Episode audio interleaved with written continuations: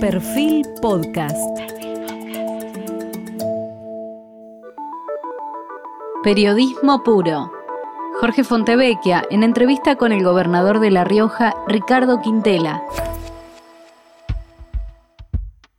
Hoy estamos con el gobernador Ricardo Quintela, gobernador de La Rioja, y en las últimas elecciones se generó una conmoción dentro del oficialismo y una de las conclusiones fue que los gobernadores obtuvieron eh, un lugar más preponderante a nivel nacional, superando el resultado electoral que podía haber mostrado en su momento el kirchnerismo y la cámpora.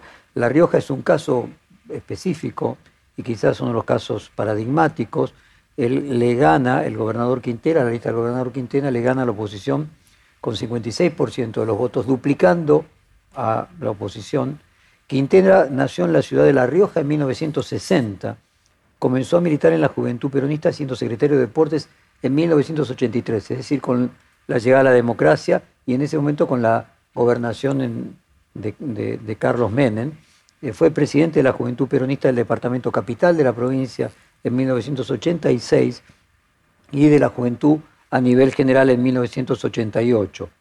Eh, al mismo tiempo fue secretario de Asuntos Interiores en 1991, diputado provincial por el Departamento Capital en 1993, de 1993 a 1997, diputado nacional por La Rioja entre 1997 y 2003, intendente de la ciudad capital de La Rioja en dos periodos, entre 2003, en tres periodos, entre 2003 y 2015, y nuevamente diputado provincial por el Departamento Capital desde el 2017. En el 2019 se presentó a las elecciones provinciales como candidato a la gobernación de su provincia eh, natal por el Frente de Todos y resultó elegido superando ampliamente a su adversario Julio Martínez, un senador del radicalismo. El triunfo en las elecciones de medio término a nivel nacional del Frente de Todos eh, lo encabezó su mujer, la ministra de Desarrollo Social y madre de sus dos hijos, eh, Gabriela Pedrali. Y quería comenzar preguntándole al, al gobernador, dígame Ricardo, ¿A qué atribuye usted que la diferencia en su provincia entre el Frente de Todos y la oposición más que duplica a la oposición y cuando usted va a nivel nacional esta diferencia se invierte? De hecho, el Frente de Todos termina perdiendo a nivel nacional. Yo creo que hubo una recuperación, digamos, del Frente de Todos con respecto a las PASO, una recuperación interesante, importante, que no alcanzó a ganar, pero alcanzó, digamos, a que sea una elección que se ajuste más a la realidad, digamos, de estos tiempos. Habida cuenta que hubo un gobierno que tuvo que conducir un proceso pandémico donde generó un costo enorme, digamos, básicamente que estaba depositado en la cabeza del presidente de la fórmula presidencial. Cosa que lo hemos hablado con el presidente, le hemos pedido a él que transfiera la responsabilidad en cada uno de los distritos a los, gobernadores pertinentes, para que cada gobernador se haga cargo del resultado de su provincia, que es necesario que nos transfiramos esa responsabilidad. Nosotros hicimos cargo de nuestra responsabilidad y tuvimos, digamos, la libertad de trabajar, de trabajar tranquilo para, atender a nuestros ciudadanos en tiempo de pandemia, que fue una situación muy dura, donde teníamos que garantizar mínimamente que no haya circulación ciudadana para evitar la circulación virósica. Eso nos llevó a un costo importantísimo, pero gracias a Dios la gente nos entendió, nos comprendió y nos ayudó en definitiva a poder pasar este, este, este momento difícil para el planeta. Eso, perdone que lo interrumpa, usted lo que marca es una situación que le tocó a todos los distritos. Sí. cuando usted compara los distritos del norte y específicamente el caso de La Rioja, la diferencia a favor del oficialismo es mucho mayor. Cuando usted dice que cada gobernador se dedique a su área de acción, podríamos entender dentro de la diferencia entre peronismo y kirchnerismo, que el kirchnerismo se dedique al conurbano y a la provincia de Buenos Aires y que los gobernadores se dediquen a, cada uno a su provincia? No, creo que el kirchnerismo, el kirchnerismo digamos, es una, una forma de estigmatizar un sector del peronismo que es muy fuerte, que condujo los destinos del país. El kirchnerismo no existe, al decir de la, de la vicepresidenta. El kirchnerismo, digamos, es cuando, por, eso se, lo, se, lo, se lo trata de kirchnerismo cuando se lo quiere un poco encasillar en un determinado andarivel. Yo creo que el peronismo, digamos, tiene distintas facetas, distintas facetas, distintos sectores internos, distintas líneas de, líneas internas, si se quiere, o corriente de opinión, si se quiere. o sea, el kirchnerismo sería un uso eh, peyorativo de peronismo. Eh, no de un sector, para descalificar un sector. Yo creo que Cristina Yo creo que Cristina, digamos, que la representante más fiel, digamos, de, de, de, de Déjeme leer textualmente lo que usted dijo. Usted dijo, creo, refiriéndose a Cristina Kirchner, que la vicepresidenta eh, es el jugador político más importante de la última década, no solo de la Argentina, sino de América, y agregó más, y está a la altura de los líderes más importantes del mundo. Igual que Alberto, dijo, ahí ya arregló, acomodó un poquito, igual que Alberto, son los jugadores más importantes que tiene, que tiene el país. Eh, y dijo luego, se puede prescindir de cualquiera de nosotros, menos de Alberto y de Cristina. Eh, Exacto. Profundizas un poco su idea, a ver cómo yo es. Cristina, Cristina, yo la, no, no solo la respeto, sino comparto digamos, en profundo, alguna, alguna análisis, análisis, profundo de la geopolítica mundial. Cristina es una, es una líder, digamos, que contextualiza, digamos, a la República Argentina dentro de un contexto mundial y contextualiza perfectamente bien, tiene perfectamente identificado cuáles son los intereses que ella representa y que defiende por sobre los intereses, digamos, que van en contra, no en contra de los argentinos, sino a favor de ellos mismos, que eso trabaja en contra de los argentinos y de América Latina. Muchas veces nosotros somos los que proveemos permanentemente la materia prima y proveemos de mano de obra barata para los grandes centros concentradores de la mayor cantidad de riqueza del mundo.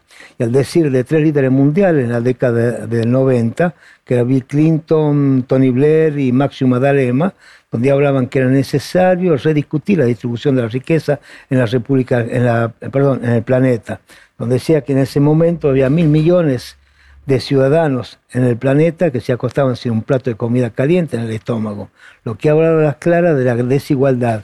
Y ahora, digamos, trasladándola, traspolándola a la fecha actual, creo que el Papa Francisco plantea algo similar, digamos, que es necesario discutir una redistribución de la riqueza sin quitar y sin atentar contra la, contra la propiedad privada. En ese momento se decía, ¿de qué vale que una persona o que una, que una persona tuviera, tuviera la, la, fortuna de dos países de Latinoamérica, de la deuda externa de dos países de Latinoamérica, y haya tanta gente que no tiene los recursos mínimos, mínimos como para tener agua potable o tener un plato de comida en su mesa. Creo yo que en algún momento hay que discutir eso por la necesidad que tenemos de tener una distribución de oportunidades en el planeta. Creo que Cristina... Usted cuando hablaba a nivel internacional lo comparaba con el Papa, Cristina en esa visión geopolítica. En esa visión geopolítica la comparo con el Papa. ¿Y Alberto Fernández dónde lo coloca? No, no, Alberto Fernández, digamos, Alberto Fernández es un presidente que tiene una visión, una visión integral de lo que es la Argentina. Cristina tuvo, tuvo dos periodos al frente del país, recorrió el mundo. Este, Alberto todavía no recorrió el mundo, digamos, como estadista. Ella recorrió el mundo, pero además tiene una capacidad que muchos pueden subestimarla, pero creo que tiene una capacidad, tal vez la forma, los procedimientos, el método que tiene tal vez de poder expresarse, pero la claridad conceptual con la que habló claramente el otro día sobre la necesidad de rediscutir la deuda externa con el Fondo Monetario Internacional, teniendo que el Fondo Monetario Internacional también hace ese cargo de la responsabilidad que tuvieron cuando, cuando otorgaron el crédito, por ejemplo, de, a, la Argentina, sabiendo que tenía posibilidades, muy pocas posibilidades de poder, de poder cumplir con el compromiso que había contraído Macri, la verdad que, que es brillante cuando expone y cuando desarrolla su teoría. ¿no? usted dice que la capacidad de Cristina Kirchner sería la visión geopolítica, la de Alberto Fernández, no sé, trato de entenderle, de amalgamar y hacer posible la unión del peronismo. Yo creo, digamos, que yo creo que entre los dos, digamos, saben de la importancia que tienen para el país, saben de la importancia que tienen para el movimiento que representa y saben que tienen que tratar de complementarse para conducir al país al lugar que le corresponde. ¿Y qué le pasó a usted cuando vio eh, los discursos en el último acto en el que estuvo eh, Lula? Eh, ¿Le resultó que había un diálogo entre ellos público. Yo te miento, te miento si, digo, si te digo que escuché, porque estábamos casualmente a la misma hora, en la misma hora estábamos acompañando a Gerardo Zamora, que asumía eh, su, segundo mandato en este periodo como gobernador de la provincia de Santiago. Estábamos todos los gobernadores ahí acompañándolo a, a, Gerardo Zamora en el mismo horario. O sea, con lo que vi fue un fragmento nada más, porque no pude ver el acto. seguro, gobernador, que lo vio después. No, no, no, no, la verdad que no lo vi, honestamente lo digo, no lo vi. Tengo que verlo. Tengo que ¿Cuál es su pálpito? ¿Qué va a pasar con el Fondo Monetario? ¿Se acuerda yo creo, fondo? Que, yo creo que hay una posición que está planteando, manifestando Alberto, que es claramente decir que, parafraseando a Néstor Kirchner, los muertos no pagan deuda. Es importante que nos permita crecer y desarrollarnos, que nos den un periodo de gracia, que nos hagan una pequeña quita de intereses, que nos permita no solamente crecer y desarrollarnos, sino juntar los recursos necesarios para poder cumplir con obligaciones que no fueron nuestras, que no fueron contraídas por nosotros, ¿no? Gobernador, hay peronismos más que un peronismo distintos, con, por ejemplo, uno observa que en el norte el peronismo eh, gana con más facilidad, más asiduamente y por mayor diferencia que en el centro, los lugares más productivos, Córdoba, Santa Fe, Mendoza, parte de la provincia de Buenos Aires le cuesta mucho más ganar y generalmente gana la oposición, ahora podríamos agregar Entre Ríos y, y Corrientes. ¿Usted percibe de que es distinto el peronismo en aquellos lugares donde normalmente está acostumbrado a ganar, que son aquellos en los que hay más necesidades, y distinto en aquellos donde le toca cada tanto perder, que son los lugares más productivos? Yo te digo, para, para mí, a mi modo de ver, digamos, el peronismo va, a seguir manteniendo, va a seguir teniendo la razón de ser en la medida que siga habiendo sectores vulnerables. El peronismo lo que busca permanentemente es incluir a los sectores vulnerables, incluir al sistema. Que se incluya al sistema es simple, es generar las condiciones para que los hijos de cada uno tengan el alimento seguro, la educación segura, la salud segura y el trabajo seguro que le permita tener Ahora, no un lo usted transformándose en ese sentido, porque uno supone que entonces, una vez que solucione, no haya más sectores y vulnerables, el peronismo no es existiría que el peronismo más. Lo, es que el peronismo, lo, lo, te doy un caso yo, San Juan. San Juan no tiene razón de ser que gane por un punto el peronismo, porque el peronismo es el que genera las condiciones favorables para que San Juan tenga el desarrollo que tiene. Y yo soy muy soy amigo de, de Sergio Uñac. Y bueno, yo no entiendo por qué digamos, y porque lo plantean muchas veces. A ver interpreto para traducirlo a la audiencia que no está tan familiarizada con el desarrollo de una provincia. Usted dice que San Juan ya tiene un nivel de desarrollo de inclusión eh, como si fuera desarrollado, como si fuera muy Córdoba, o como si importante. fuera Santa Fe. Yo Entonces, no debería ganar el peronismo. Yo tengo si una fuera... sana envidia y eso es lo que quien produjo eso fue el peronismo. Quien produjo eso fue el peronismo. Muchas veces muchas veces sabíamos decir, este, una vez que una vez que te damos todas las condiciones favorables, ya creo que, que, que son méritos tuyos. Cuando tenés condiciones favorables para que crees, cuando fracasás es la culpa del gobernante de turno, generalmente los peronistas. Y cuando vos te va bien es porque sos, porque es mérito propio individual. Y yo creo que el peronismo genera las condiciones favorables para que la gente pueda incluirse, pueda crecer y pueda desarrollarse. Ah. Luego, luego piensa de una manera distinta. Y como, bueno, eso también pasa en Brasil, ¿no? Lo explicaba Lula, de que una vez que le dio la Bolsa Familia, las personas sí. más carenciadas tenían otro tipo de necesidades sanamente y pedían otro, claro, la, otro la, famosa pirámide del, del, psiquiatra Maslow de las necesidades primarias y secundarias. Ahora, usted menciona San Juan, que es una provincia eh, vecina. ¿Por qué San Juan pudo desarrollarse y La Rioja no? San Juan tuvo la, la, la, capacidad, digamos, de poder transmitir un mensaje a la sociedad distinto al nuestro un mensaje muy importante en tema de una cosa importantísima que es el desarrollo minero. Ellos tienen un desarrollo minero muy importante y gran parte de la sociedad, la mayoría de la sociedad tiene una conciencia minera porque la minería le posibilitó tal vez que tenga un desarrollo diferente a lo nuestro y también buenas administraciones. O sea, porque no quiere decir que nosotros hayamos tenido mala que, que La Rioja podría tener la misma minería y el mismo desarrollo que San Juan si la sociedad riojana tuviese la misma aceptación a la minería que tiene la sanjuanina? No, no, no, puede, no te lo puedo decir porque sería una hipótesis, es una hipótesis, pero en la hipótesis que yo creo que si nosotros se puede desarrollar la minería en lugares donde no compita con la agricultura ni tampoco ponga en riesgo el agua dulce, digamos, de los, de los ciudadanos, de los ciudadanos, creo que se puede, puede generar riqueza que permita un desarrollo similar al que tiene San Juan. San Juan, San Luis, ¿no? Gobernador, mucho se habla en Buenos Aires de distintos modelos de peronismo y de estilo de gestión. Por ejemplo, un caso que parece paradigmático por la cantidad de tiempo que lleva gobernando es el caso del peronismo de Formosa con Gildo Infran. Eh, ¿Hay algún modelo de peronismo del que usted se sienta más identificado? ¿El de Formosa, el de San Juan o, algún otro? No, que el peronismo, si vos me permitís, yo te lo puedo describir como lo planteaba el general Perón. Es un movimiento, es un movimiento donde, donde transitan tanto los que se vuelcan para la derecha como para la izquierda, que es una gran avenida donde el peronismo trata de, trata de contenerlo a todos, digamos, sabiendo que todos tenemos que transitar un mismo camino hacia un objetivo común, que es tratar de mejorar la calidad de vida de nuestra gente. ¿Vos te acordás cuando le preguntaban a Perón, este, descríbame cómo está porcentualizado? Eran todos. Claro, decía tanto todos. radicales, tanto conservadores, tanto socialistas, y decía, y peronista no queda nadie, no, Pero a ver, por ejemplo, déjeme hacer una comparación Yo tengo entendido de que eh, La Rioja recibe menos coparticipación federal que otras provincias y que cuando se hizo eh, la reforma de coparticipación eh, hubo solamente dos provincias a las que le quitó coparticipación. A la provincia de Buenos Aires, que es muy conocido, 6%, y en el caso de La Rioja, que se le quitó uno, que intuyo que uno debe ser un tercio de la coparticipación federal. Exactamente, exactamente. De la provincia de La Rioja, un tercio, casi un tercio. Entonces recibimos 2.15. ¿Y por qué fue así? Yo le adjudico en la cuestión meramente política, que estaba Pero debía tener algún fundamento, Sí, el fundamento era que los dos candidatos más fuertes que el peronismo tenía para poner en consideración de la gente, uno estaba en la provincia de Buenos Aires, otro estaba en la provincia de La Rioja. No hay otro justificativo.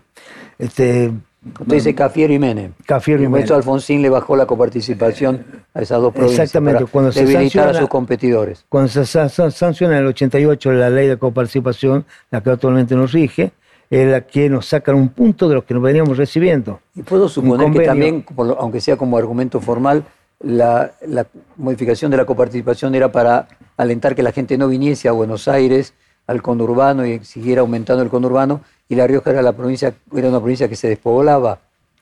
Por eso La Rioja era una provincia que se despoblaba. Se O sea, lo que usted dice que tendría que haberse nosotros- producido lo opuesto. Claro, Entonces sí. invertir más porque se despoblaba. Pero, pero claro, si lo que nosotros decimos, para poder ayudar a que primero que tiene que haber una mirada federal, porque nos guste o no nos guste, y no le echo la culpa a los porteños, pero nos guste o no nos guste, digamos, capital, digamos, es un embudo donde todo, todo viene a capital. Uno para trasladarse a cualquier lugar del país tiene que venir primero a capital como para después ir al punto elegido. Eso es, digamos, una muestra clara de que hay un sector unitario, hay un sistema unitario que, está, que dista muy lejos de ser federal, tal cual dice la Constitución. Te reitero, es un sistema que tiene más de 200 años de vigencia, donde todo se maneja por el puerto. Las grandes decisiones políticas, financieras y económicas se toman en capital federal. Al decir de todos los comprovincianos nuestros, en toda la- todas las provincias, este, Dios está en todas partes. Ahora, gobernador, goberna- usted mencionó que la modificación de la ley de coparticipación se produce en el momento que Menem resultaba una amenaza para el presidente en ese momento, una amenaza electoral potencial. Explíquenos un poco qué es Menem hoy en, en La Rioja. ¿Qué significa Menem para los riojanos? Menem, de la dirigencia política actual, Menem creo que fue el que nos marcó a todos. Tenía un estilo de conducción, tipo una persona muy agradable, muy simpática, que conducía, conducía proceso, un hombre que transmitía seguridad, que te protegía, que te ayudaba. te- era un hombre, digamos, con el cual todos nos sentíamos muy cómodos, un hombre que a pesar de haber tenido adversarios muy acérrimos dentro, internamente, una vez que él ganó la elección, los convocó también para trabajar en forma conjunta. Y le dio lugares estratégicos muy importantes. Se lo supieron reconocer, el desprendimiento y la grandeza con que actuó Carlos Menem. Eso, digamos, Carlos Menem, cuando Carlos Menem gana la elección eh, para presidente de la Nación, gana, gana con dos con dos propuestas fuertes, firmes, que estaban a la vanguardia de su programa de gobierno, que era el famoso salariazo y la revolución productiva. ¿Se ¿De acuerda? alguna manera eso fue lo mismo que se planteó ahora? Quiero De decir, Frente manera- de Todos plantea lo mismo, Creo que- independientemente que no lo logre. Sí, sí, creo que nos planteamos lo mismo. Nosotros, digamos, que, eh, eh, cuando estuvo Néstor Kirchner, planteó, digamos, un esquema de consumo muy fuerte, consumo interno como un elemento, de, un elemento que movía la maquinaria y movía la, la rueda virtuosa de la economía, el consumo interno por sobre todas las cosas. Y teníamos que garantizar primero el consumo de nuestras casas como para luego exportar. Ahora, ¿por qué ese recuerdo que usted marca que tienen de Menem, en líneas generales, Menem perdía las últimas elecciones, incluso en La Rioja, en la que él se presentaba? ¿Qué- Yo te puedo hablar por mí. Yo me opuse siempre a Carlos Menem. Después, él mismo decía, uno cuando llega papa no vuelve a ser, no vuelve a ser sacerdote. No, no, no vuelve a ser sacerdote. Él lo una frase muy clásica de él. O sea que él no tenía que presentarse. Él no tenía que usted. presentarse. Él había cumplido un ciclo, había sido tres veces gobernador de la provincia, dos veces presidente de la nación. Podía haber concluido en el Senado, pongámosle, pero de ahí y de ahí nada más, porque era un hombre que necesitábamos nosotros, que él pudiera disfrutar, si se quiere, de su familia, de sus afectos, de sus amigos, de su tiempo de ocio libre que debería tener, sin cargar con la responsabilidad de representar a los riojanos o de intentar ser gobernador de nuestra provincia, o nuevamente presidente. Ahora, usted mencionó lo querían mucho. O sea, pareciera haber una dicotomía entre que la sociedad puede querer a alguien y no votarlo. Eh, pasó eso en las últimas elecciones con Carlos. Vos le preguntás a la gente lo, lo, lo, lo quería Carlos Menem, por supuesto, si lo queremos, porque era una persona muy querible, era muy querible. Era un hombre que saludaba a todo el mundo, te acordaba, te, te veía vos y te decía, Jorge, ¿cómo está Jorgito? ¿Cómo está tu señora? ¿Cómo está tu hijo? Se acordaba el nombre de tu señora, de tu hijo, y eso te generaba a vos un orgullo extra o, o un valor agregado extra de su figura, de su persona.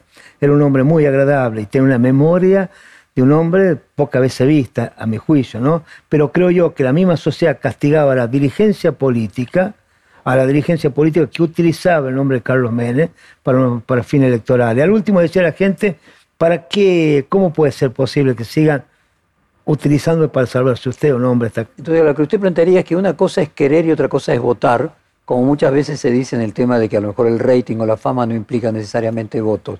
Entonces, se puede votar se puede no votar a alguien que se quiere. Y déjenme ponérselo a la inversa. Y podríamos decir que lo mismo puede suceder que se puede votar a alguien que no se quiere. Y Macri. Macri, no hay razón de ser para que el riojano lo vote, sino, no es que no lo quiera tampoco, no lo quiere, sino si no le debe absolutamente nada, no es que no le deba en términos Y materiales. Macri ganó las elecciones en 2015 Sí, y 2019, incluso en La Rioja, Sí, en toda la 2017 y provincia o en la 2019. capital.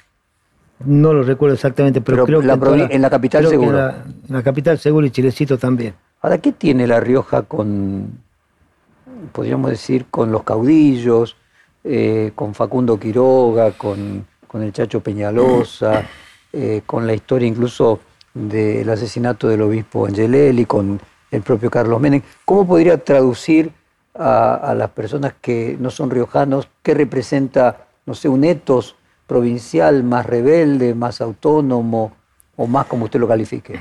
Son los que levantaron, a mi juicio, la bandera en defensa de los intereses de los riojanos, de una Rioja postergada, de una Rioja, de una Rioja descalificada, de una Rioja humillada.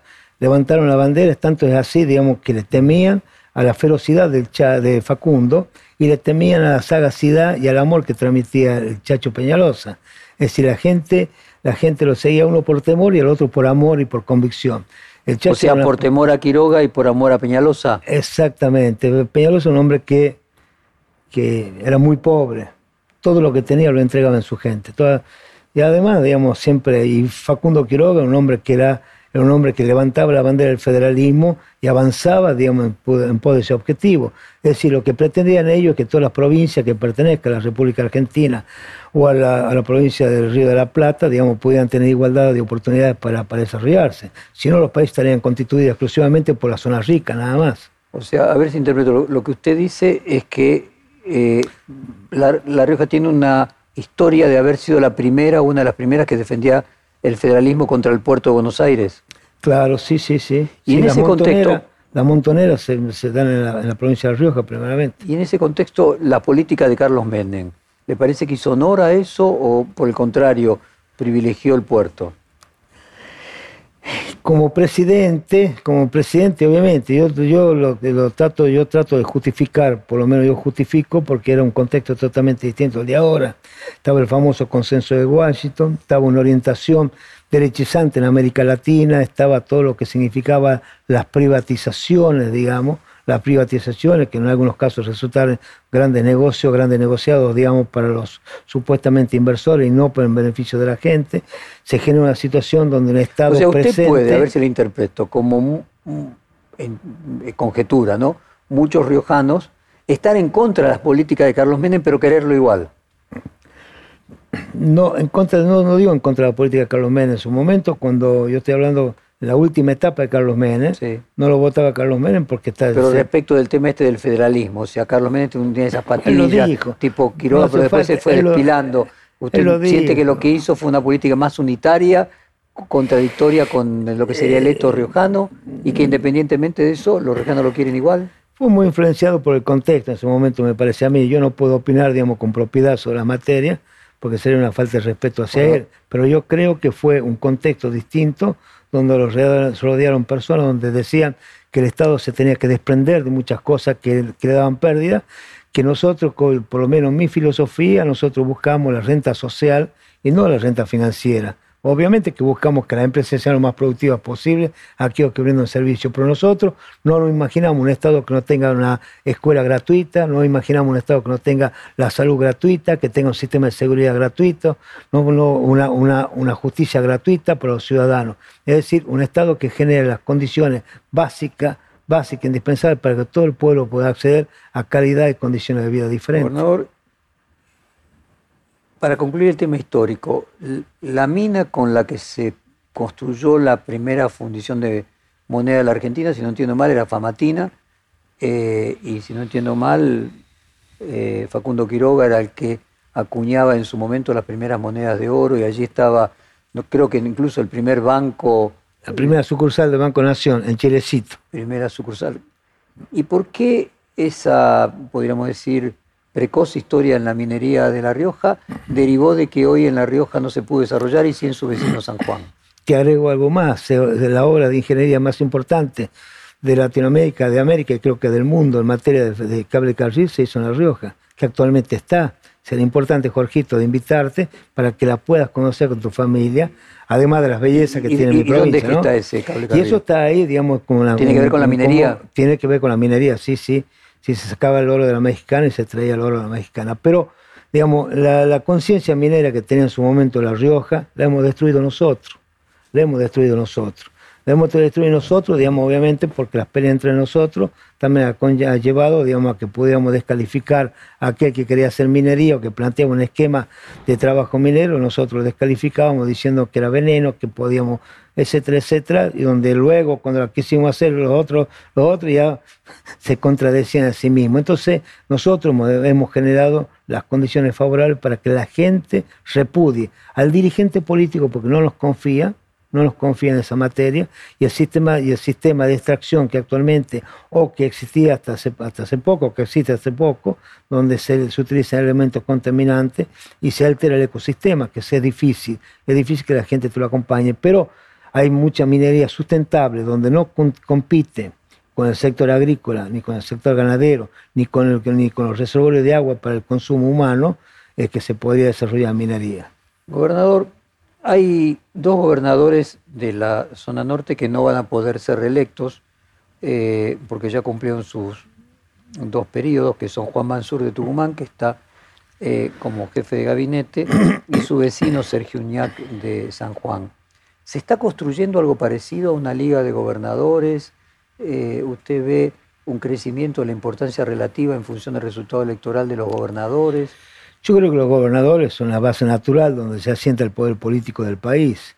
Es natural, digamos, que, sé, que son como delegados de, del presidente de la nación, pero puesto por cada uno de los ciudadanos, donde él asienta, asienta porque no puede controlar todo el presidente de la nación. Dicta los grandes lineamientos, las grandes políticas hacia donde quiere llevar el país, en materia industrial, en materia sanitaria. En Usted dice que dividir la, acercar la decisión a la al lugar donde se tiene que tomar, que sería la federalización, es buena. Ahora, independientemente de eso, ¿usted ve un crecimiento político, podríamos decir, de lo que sería la Liga de los Gobernadores en el peso relativo del, Frente de Todos? Sí, pero no fue buscado ese peso relativo. Creo que el resurgir de los gobernadores surge por la necesidad, casualmente, de federalizar, digamos, las políticas públicas en la República Argentina donde visualizamos que las políticas siguen, seguían siendo centralizadas y cuando, cuando, cuando plantea Alberto de que quiere ser el presidente más federal de la historia de la, República Argentina, nos, nos, llena de satisfacción,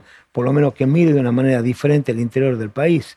Ese interior del país que necesita de políticas públicas que nos permitan tener igualdad de oportunidades y posibilidades que el lugar más rico de la República Argentina o el lugar donde se toman las grandes decisiones política económica y financiera y no se produce absolutamente ningún tipo de riqueza. Es ah. más, vos para producir el petróleo que se produce en el sur o el oro que se produce tiene que venir a capital, aquí se radica, aquí tributan, aquí pagan, pagan impuestos, etcétera, etcétera, y, y, al interior va, va la miseria. Ah, gobernador, usted tuvo una participación muy particular porque después de las elecciones paso y esa semana fatídica de renuncia de ministros, eh, de dos de carta y primero mensaje de la vicepresidente, modificación del gabinete. Eh, a usted le tocó organizar y recibir al, al, presidente en una reunión de gobernadores también en, en, La Rioja. ¿Por qué usted lo hizo? cómo fue esa reunión, qué significó esa reunión, si esa reunión significó el nacimiento en un sentido simbólico de una liga de gobernadores. No, no, no, Dios fue de casualidad, lo mío fue de casualidad. Yo fui a verlo al presidente, el presidente me habla ese día, él sabía que nosotros nos íbamos a juntar antes de que, tuviéramos esa convulsión, por decir de alguna manera, y nos íbamos a juntar cinco gobernadores, invitados por el compañero gobernador de Tucumán, Juan Mansur, donde íbamos a compartir una asado y charlar y, fortalecer. Eso era antes de que Mansur fuera jefe de gabinete. Mucho antes, mucho era el gobernador de Tucumán que los Exactamente. que promovía. Sí, sí, nos íbamos a juntar a compartir un almuerzo y charlar. ¿Usted no se imaginaba en ese momento que Mansur iba a terminar siendo jefe de gabinete una semana después? No, no, no, no. Pues yo vengo acá, sucede lo que sucede, el presidente me llama, voy a verlo, compartimos un café, una charla con él este, la situación estaba, no, estaba, no estaba bien, digamos, el país estaba pasando por un momento difícil en ese momento. Y bueno, lo invité. Me dijo, invítame, lo invité, pero no puedo ir si no están todos los gobernadores invitados. Ah, originalmente era para menos gobernadores. Sí, era, no, pero era lo del norte, que nos íbamos a juntar, cuestión de camaradería, de juntarnos, a, profundizar los ¿Cuántos gobernadores del norte? Éramos cuatro, cinco. Cuatro. ¿Y terminaron juntándose cuántos? Eh, 10 gobernadores presenciales y 6 eh, gobernadores este, virtuales. O sea, 16 gobernadores, todos los gobernadores del Frente de Todos. Sí, del Frente de Todos. Sí, y supongo que ahí simbólicamente era muy importante la provincia de Buenos Aires y la de Santa Cruz. Sí, fueron muy importantes. Muy importantes porque tenemos que plantear un esquema de unidad de todo el peronismo, el fortalecimiento de la fórmula y tratar de nosotros ser un, un espacio, digamos, que, que tuviéramos la posibilidad de contribuir a que rápidamente pequeñas diferencias que puedan surgir se dejan de lado a los efectos de poder conducir la usted, país. usted me habla del puerto de la ciudad de Buenos Aires, pero en realidad, si uno se remonta históricamente, es la provincia de Buenos Aires. La ciudad de Buenos Aires es apenas la capital de la provincia. Obviamente, con todas las guerras civiles que tuvo la Argentina, terminó siendo diferente, pero de alguna manera pareciera haber eh, un conurbano distinto. Usted ponía eh, mencionaba las provincias eh, vecinas, si yo no entiendo mal, uno podría decir que la cantidad de habitantes de La Rioja, Catamarca, es alrededor de medio millón de habitantes. Estamos hablando de cuestiones comparables y usted tiene La Matanza con más de dos millones de habitantes. ¿Cuál es la visión que tienen los gobernadores de la provincia de Buenos Aires? Porque no es simplemente yo te puedo dar mi visión, Mi visión te puedo dar. Yo creo que una provincia como provincia de Buenos Aires es muy grande, demasiado grande, demasiado grande como para que pueda ser gobernada, digamos, por un gobernador. La Matanza es una, provincia en sí mismo y hay muchos, hay muchos este, distritos que pertenecen a la provincia de Buenos Aires que son más grandes que la provincia. Que la provincia de Felipe, este, Florencio Varela, por ejemplo, creo que tiene como 700.000, 800.000 habitantes, mucho más grande que La Roja, que Catamarca, que Santa Cruz, que La Pampa. Eh, si no quiere decir que yo hablo en contra de la provincia de Buenos Aires, creo que para que sea mucho más exitoso un gobernador o un gobierno en la provincia de Buenos Aires, tendría que o en la provincia de Buenos Aires tendría que tener este, menos cantidad de gente para poder gobernar. A ver, lo que dice que debería dividirse la provincia de Buenos Aires, es, una hipótesis, en tres o cuatro provincias y que ahí pasaría a tener más razonabilidad su capacidad de gobernar claro, bien. porque imagínese un intendente de La Matanza, que está un amigo que, puede conducir, pero no tiene la fuerza que tiene un gobernador. Ahora, si La Matanza fuera una provincia, y, ahí sí. A ver, pero usted dice que no tiene la fuerza, es que finalmente él no tiene el poder frente al poder nacional de colocar tres senadores, de colocar eh, diputados nacionales que le permitan luego en el Congreso. Yo creo que tiene que haber una profunda reforma, una profunda reforma donde el bonaerense no se tiene que sentir atacado, ni mucho menos, sino se tiene que sentir privilegiado en el sentido de decir, se puede, se puede gobernar una provincia en la medida que haya distintas responsabilidades. Un gobernador, en este caso Kisilov, ¿cómo puede ser responsable de lo que pueda suceder en un barrio, en un distrito de La Matanza? Es muy difícil toda la responsabilidad va a caer, sobre él. El tema de la seguridad, el tema de la salud, el tema de la educación. No es muy difícil poder conducir. Se nos hace difícil una provincia que tiene 450 mil habitantes como la nuestra. Imagínate una provincia que tiene 17, 18 millones de habitantes. Es prácticamente, prácticamente dificilísimo, dificilísimo. Y yo sí creo, yo sí creo que en la profunda debate que puede existir se puede ver la forma de poder estructurar un sistema distinto. No digo crear varias provincias, tal vez, pero sí un sistema distinto que permita que quien conduzca, que quien conduzca la provincia de Buenos Aires tenga posibilidades de éxitos concretos, concretos. Y no que la gente vote el menos malo, sino que vote lo más positivo que pueda encontrar. ¿Cómo imagina el escenario político? Porque la provincia de Buenos Aires siempre se dice la madre de todas las batallas. ¿Cómo se imagina usted 2023? A ver, empecemos eh, como usted quiera, si los candidatos de la provincia de Buenos Aires del peronismo. El peronismo vuelve a ganar, va a volver a ganar y creo que el peronismo va a estar mucho tiempo el peronismo, porque el peronismo genera las condiciones para que la gente pueda sentir que hay una presencia del Estado en su vida, en su vida que no, no le condiciona la vida, sino que le, genera las condiciones favorables para que la gente bueno, pero pueda con quién, a ver, está bien, va a volver a ganar. ¿Usted se imagina la provincia de Buenos Aires presentándose a la reelección Kisilov, imagina a Máximo Kirchner, imagina a Sergio Massa, no sé, ¿qué, qué, qué imagina que va a ser el escenario 2023? No puedo dar nombre porque, porque los que vos nombraste, los tres que vos nombraste están en condiciones, ya está demostrando Kisilov. La calidad, digamos, de cuadro político de, de, Máximo, que emergió estos últimos tres, cuatro años, digamos, a la, a la, a la, a la luz pública, digamos, demostró que es un hombre que tiene cualidad y condiciones que muchos no imaginábamos. Un cuadro político formado, formado que tiene, un, que tiene una formación política que contextualiza todo un país dentro de Sudamérica, dentro de América Latina, dentro de un planeta y que te puede desarrollar una teoría tranquilamente, inclusive de cómo provincia... De usted ve que los intendentes de la provincia de Buenos Aires no lo quieren mucho. No me consta. Yo lo que sí creo, lo que sí creo que un hombre que está en condiciones de eso y tal vez más. ¿Y usted imagina como candidato a gobernador? No soy alcahuete de, de, Máximo, no soy alcahuete. Pero yo lo, he trabajado, yo lo escuché a él, hablé con él y tiene una, tiene, tiene una capacidad admirable para mí. Ah, una cosa, gobernador. Usted, usted fue tres periodos eh, intendente de la, ciudad capital. Intuyo que fue una experiencia importante para ser gobernador, ser primero intendente, ¿no? La intendencia a mí me dio la posibilidad de, administrar la cosa pública, digamos, los dineros públicos del municipio. Municipio, digamos, que siempre tuvo carencia porque en La Rioja no existía la ley de distribución automática o ley de coparticipación. Era la única provincia junto a Jujuy. O sea, el gobernador dividía los recursos como él quería.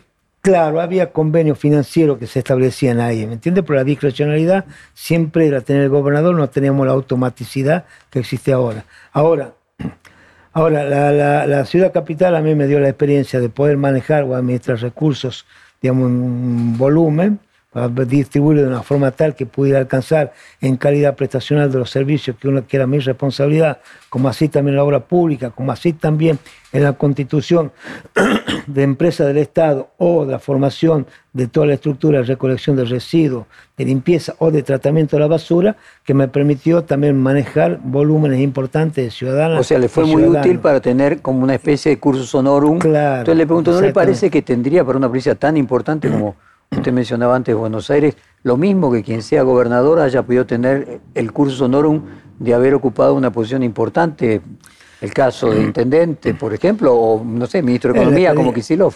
La experiencia, digamos, de intendente es muy buena, muy positiva. Es muy positiva porque vos tenés, digamos, la relación cotidiana, es decir, todos los días la gente te está golpeando la puerta de tu despacho, de tu casa, porque la vinculación que hay eh, física es muy fuerte. Y cuanto más chico es, más todavía. Cuanto más chico es, más todavía porque somos vecinos.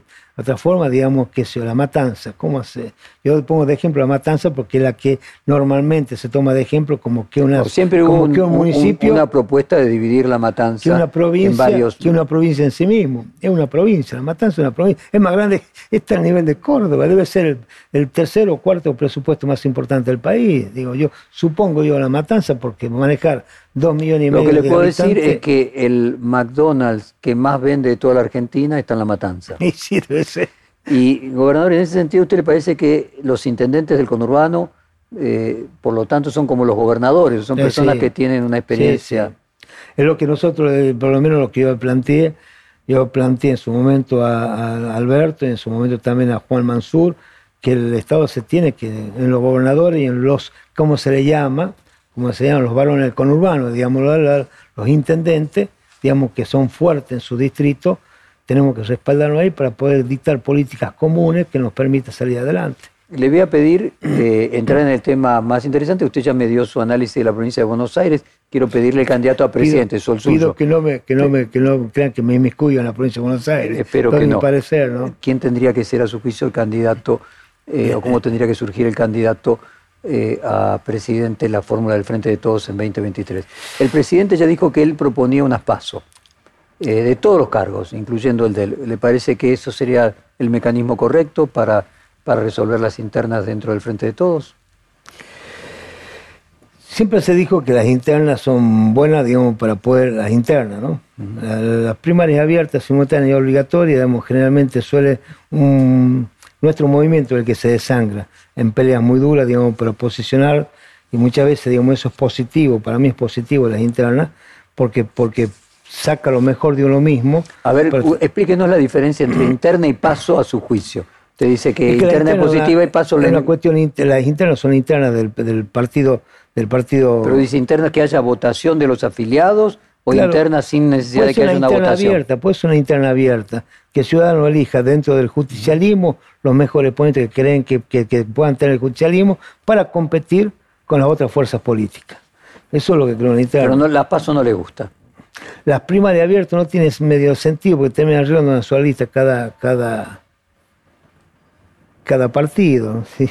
Es muy difícil que internas, primero las internas, digamos, que se dieron, digamos, en el radicalismo o en el, frente a todo, en el Junto por el Cambio, digamos.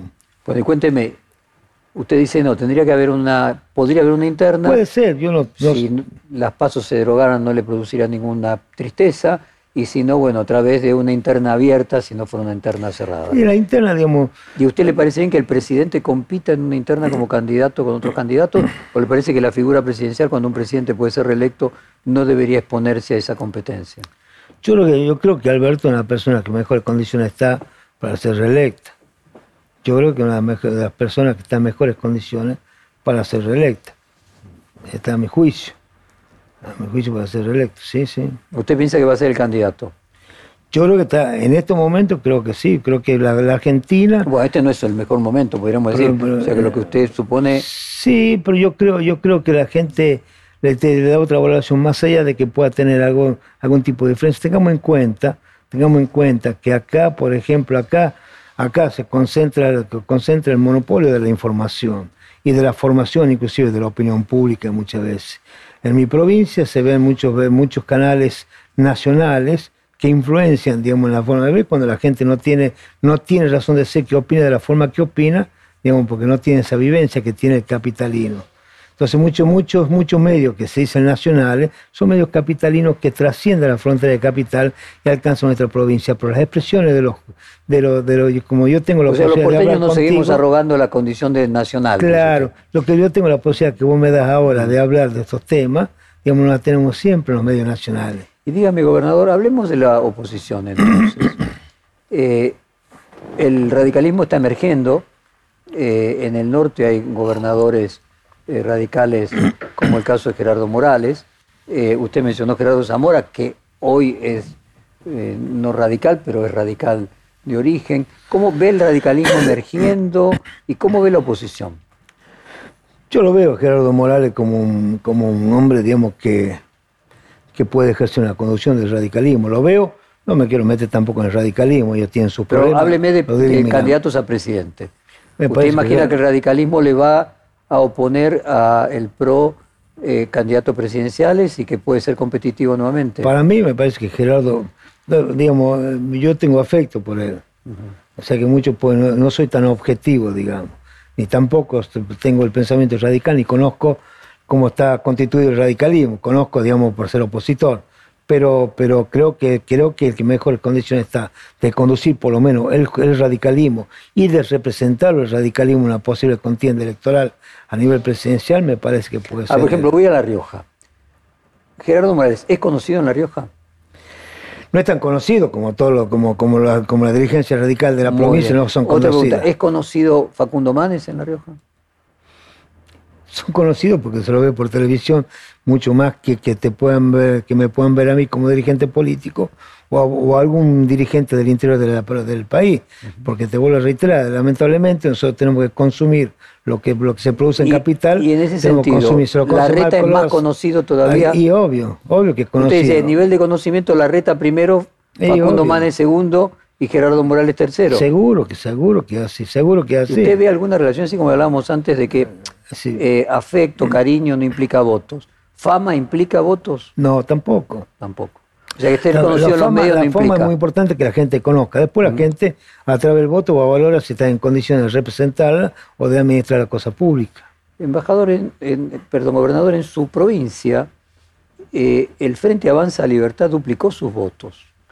Eh, algo parecido a lo que sucedió en la provincia de Buenos Aires con José Luis Esper. Y le ganó a la izquierda, que normalmente le ganaba a la extrema izquierda, que le ganaba a la extrema derecha. ¿Qué, significa, a su juicio, el, avance de Avanza Libertad? Y si usted tiene algún grado de comparación con lo que fue la UCD en la época de Carlos Menem. Sí, creo que, creo que digamos, tiene, ese, tiene ese espacio, tiene ese espacio que también es un espacio, creo que, creo que efímero. A mi juicio me puedo equivocar, pero creo que una cuestión efímera, un surgimiento efímero de un hombre que me parece a mí que, que no puede tener, digamos, no se puede dar una evaluación, digamos, racional sobre su conducta, sobre su pensamiento, más allá de los pensamientos liberales que él pueda tener, pero me parece que la forma, la expresión habla más de un pseudo fascista que de un hombre de un pensamiento liberal. Me parece a mí, es decir, la forma que tiene de expresarse no creo que le signifique la generación o la adhesión de muchos ciudadanos. Hay un sector que lo va, que va, que va a tener, pero un porcentaje que tampoco es significativo. En el caso de La Rioja, el aumento de las pasos a las elecciones generales y que termine sacando 10%, ¿tiene que ver con mi ley o con el candidato propio de La Rioja? Tiene que ver con mi ley, el candidato que lleva un apellido que, que es importante en La Rioja, que es Menem, que es este, Martín Menem, que es hijo del, ex senador de mandato cumplido, eh, Eduardo Menem, que es una persona a la cual yo la respeto, la aprecio, la quiero mucho y además fue un, un gran senador que tuvo la provincia de La Rioja. Pero fue él, digamos. ¿Y cuál es la proyección que usted le imagina? Apellido Menem, los 90, no, ley y los libertarios. yo lo que él tiene, que creo, que tiene un perfil más de el desarrollo de toda su actividad este, profesional y me parece y económica en su empresa en capital.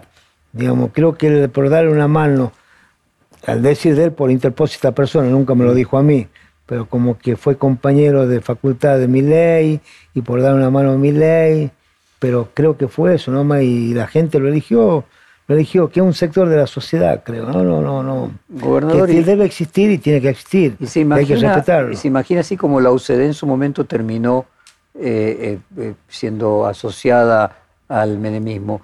¿Puede interpretar en este momento el, apellido Menem, Milei, asociado a Juntos por el Cambio y a Macri? ¿Se imagina una alianza en ese sentido? Puede ser, para también me parece a mí que, que mi ley yo no, yo no, no sé quién para hablar mal de él, pero una persona que no me merece el mayor de los respetos ni un reconocimiento, porque, porque es un hombre que expresa, que expresa otra cosa totalmente distinta a lo que tiene que ser una persona que represente los intereses de los argentinos, ni, ni siquiera parcial, parcialmente, ni siquiera parcialmente. Es un hombre que producto de los medios, para mi juicio, es producto de los medios de comunicación que instalaron una expresión que capitaliza un sector medio anarquista y una derecha, derecha, mm, digamos, de un pensamiento, ni siquiera hay una organización, ¿no? ¿Y usted cuál es su opinión, por ejemplo, de Patricia Bullrich, eh, de Mauricio Macri, que son personas que eh, plantean un puente?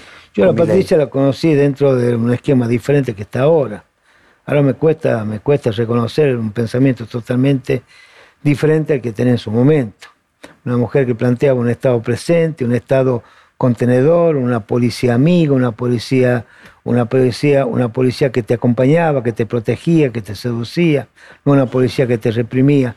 Pensamiento totalmente distinto. No quiero, lamentablemente no quiero hablar porque yo me acuerdo cuando militábamos no militábamos juntos, pero pertenecíamos al, mismo espacio de la militancia en Córdoba, con Luis Juez, con todo esto, que luego obviamente decepcionado tal vez, o buscando un nuevo horizonte, o por un protagonismo diferente, o con expectativas diferentes, o miradas diferentes, se fueron desencantando de los dirigentes de turno del justicialismo. Yo la verdad que el peronismo, el que me conduce a mí, del peronismo el que, con, el cual, con lo cual me siento identificado y prefiero hacer un paso al costado antes que confrontar con el propio peronismo. Y respecto de Macri, ¿usted cree que Macri tiene, tiene futuro, así como se ve este crecimiento de Milei y Avanza Libertad? ¿Cree que de alguna manera es una señal de que Macri tiene futuro en 2023? ¿Futuro electoral me refiero? Macri fue, fue, fue a mi juicio fue un accidente, un accidente democrático, producto de la desavenencia nuestra. Macri no tiene, no, tiene ningún mérito ni tiene ninguna, ninguna, ninguna, ninguna condición para conducir los destinos de los argentinos. Lo ha demostrado claramente, lo ha demostrado claramente. Y yo no entiendo por qué todavía seguimos, seguimos insistiendo con Macri cuando fue un hombre que endeudó al país, endeudó al país, nadie sabe dónde está esa plata, nadie se pregunta dónde está esa plata, nos juzgan a nosotros porque estamos por arriba con el Fondo Monetario Internacional y se creen con el tupé de decir qué es lo que tenemos que hacer y nadie de ellos está diciendo dónde están sus recursos. No están en obra, no están en escuela, no están en sanatorio, no están en clínica, en hospitales públicos, en caminos, en puentes, no están en, represas, no están en energía, no están en nada. Esa plata se enfumó y los argentinos no tenemos la valentía de preguntarle a él y preguntarle a todos los que lo siguen a él que dónde está esa plata. Gobernador, pasadas las elecciones, eh, hubo un conflicto entre usted y el intendente, la intendente de la capital de su provincia. Ah, se habla de ahogo financiero eh, por parte del gobierno peronista provincial al intendente de la ciudad de La Rioja, la radical Inés Brizuela y Doria. Y cosechó esa, esa denuncia el apoyo de Macri, de Rodríguez Larreta, de Patricia Bullrich, de la plana mayor del PRO. ¿Cómo podría eh, explicar a los no riojanos que no conocen la situación, cómo es esa, ese conflicto entre usted y la intendenta. Separo las cosas. Primero me nombraste, vos me nombraste tres personas, Macri, Larreta y Patricia, y Bullrich. Prácticamente no conocen La Rioja. Tampoco están informados de lo que sucede en La Rioja, opinan, digamos, sin conocer lo que está sucediendo en mi provincia.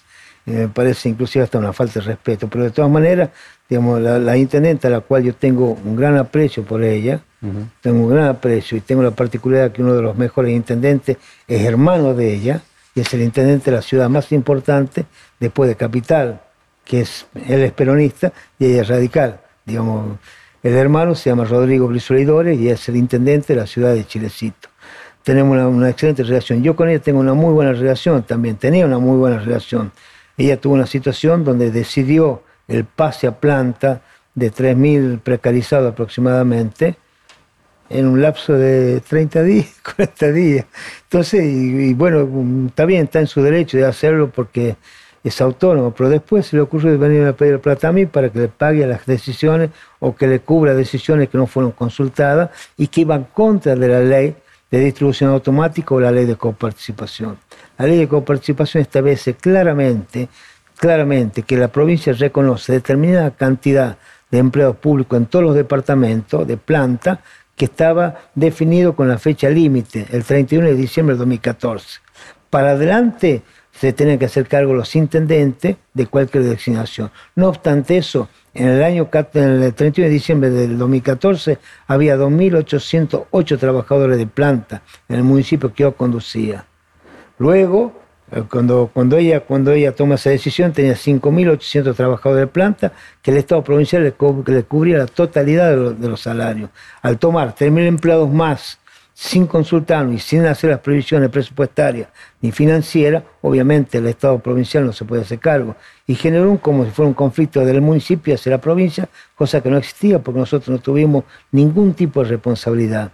Y con respecto a la distribución de la coparticipación, está establecida, los parámetros están establecidos. Y yo lo invito a que aquel que crea que no es cierto, que haga las presentaciones en la justicia como corresponde y que demuestre que no es correcto. Nosotros demostramos que hemos transferido lo correcto. Gobernador, ¿cómo es la, relación de empleados públicos eh, y empleados privados en blanco en La Rioja? ¿Cuál, ¿Cuál, es el total de los empleados en uno y otro sector? En el sector público habrá 60, 60 y 60 mil empleados públicos aproximadamente. Contando la provincia y municipio. Municipio, sí. ¿Y privados en blanco? Y privado es mucho, mucho más todavía. No sé si todo en blanco, pero mucho más. Porque está el sector, el segundo sector, digamos, empleador, es el sector del comercio. El, pero ¿y en blanco? y en blanco, digamos, en blanco estamos, estamos más o menos bien. Lo que pasa es que... Pero que- están que- parecidos a los empleados públicos en blanco, más, menos, Un poquito más. poquito más. Un poquito más. Pero Uy. tenemos en cuenta que La Rioja, La Rioja es una provincia que tiene que hacer- acceder a los convenios colectivos de trabajo que se discuten aquí en Capital y se aplican en mi provincia. Se aplican en mi provincia. Te puedo decir que en el tema, por ejemplo, del transporte público de pasajeros, un chofer de mi provincia cobra lo mismo que un chofer de Capital. Y muchas veces el chofer de mi provincia cobra muchísimo más que un, que un director general o que el secretario de transporte. Porque usted dice que el costo de vida es menor y No, que las paritarias son puede ser- nacionales. puede ser que sean menores, que creo yo que las paritarias, paritarias- más que las paritarias, las condiciones laborales, las condiciones son distintas. Y, y- y en ese sentido, ¿usted estaría a favor de cierto grado de reforma de la legislación laboral? ¿A favor de qué? de cierta reforma de la legislación laboral. Usted ve que se viene hablando continuamente. Tengo entendido que en La Rioja tiene empresas Teddy Caragosian, que es un empresario que viene sosteniendo la necesidad de producir una reforma laboral. Desde su perspectiva, usted dice la paritaria nacional a La Rioja en determinadas circunstancias no le sirve. ¿Cree No, que no, habría que hacer una reforma? que no se contemplan distintas realidades, no es que no sirva. Bueno. Nosotros, todo lo que vaya en contra de los derechos de los trabajadores, nosotros no estamos de O acuerdo. sea, no está de acuerdo en una reforma laboral. no, no estoy de acuerdo en la reforma laboral que atente contra los derechos de los trabajadores. Bueno, ahí el problema es que, como decía Aristóteles, todos estamos de acuerdo con los fines, pero no con los medios. Todos queremos ser felices, pero no sabemos cómo. Caragosian Ahora- dice que es para que beneficio a los trabajadores. Sí, puede ser, puede ser que él tenga su pensamiento que lo respeto. Yo creo que no va a beneficiar a los trabajadores. Ya se ha demostrado con las flexibilizaciones laborales acá, donde se perjudican a los trabajadores. Y muchas veces los trabajadores han tomado temporariamente y eran despedidos para que no pudieran consolidarse como empleados del, del sector, del sector privado. No sé cómo es la situación de los pueblos originarios eh, en su provincia. ¿Hay algún tipo de conflicto con los pueblos originarios? No, no, no hay conflicto, no, no hay conflicto. Desde su perspectiva, Milagro Sala, ¿es una presa política? Y en cierta, en cierta manera creo que sí, sí. Y cuando habla con su amigo Gerardo Morales, ¿qué le dice? No, él dice que él tiene otro calificativo hacia ella que no lo puedo reproducir. Pero yo creo que sí, de cierta manera sí. Yo no, que no quiere decir que comparta métodos o formas, pero el concepto, el contenido, sí. Si a lo, que hay que, lo que hay que hacer con Miguel Sala, hay que conocer la obra de ella. Hay que conocer la obra de ella. Una mujer sufrida, una mujer humilde, una mujer que para muchos tiene, que era limitada, demostró, digamos, que tiene una capacidad de construir, de construir prácticamente, prácticamente una ciudad. De construir barrios, construyó pileta, construyó este, centro deportivo, construyó estadio- estadios para la gente más humilde que era segregado, era discriminada en provincias como Jujuy, pero por el sistema, no vuelvo no, hubo responsabilidades individuales. Hablo de sistemas que te excluyen y hablo de sistemas que te incluyen. Nosotros procuramos la inclusión social y el rédito nuestro es social, la renta nuestra es social. No, no buscamos la renta financiera de nuestros estados, lo que buscamos que el Estado distribuya oportunidades y posibilidades e incluya a la gente al sistema. Gobernador, estamos llegando al final de nuestra hora. ¿Hay algo que no le haya preguntado que usted quiera dejar a una audiencia nacional? No, no, la verdad que no te- yo te agradezco, la, te agradezco la nota, te agradezco que me hayas tratado de sacar lo mejor de... Y te pido disculpas si hay respuestas que no te satisfacen de acuerdo a lo que, a lo que era la expectativa que vos tenías, pero hemos tratado de ser lo más, lo, lo- lo más honesto posible dentro de las respuestas que yo podía dar sin ofender a nadie. Lo que quiero, digamos, ser lo más realista posible sobre lo que yo pienso, plantearte sobre la mesa lo que yo pienso, sin ofender a nadie, porque cuando uno da nombres propios, generalmente hay gente que se siente perjudicada, como hay gente que se siente beneficiada, ¿no? Soy yo el agradecido, gobernador Ricardo Quintela. Muchísimas gracias y mucha suerte en La Rioja. Muchas gracias a usted y un honor para mí compartir esta charla con vos. Muchas gracias. Perfil Podcast.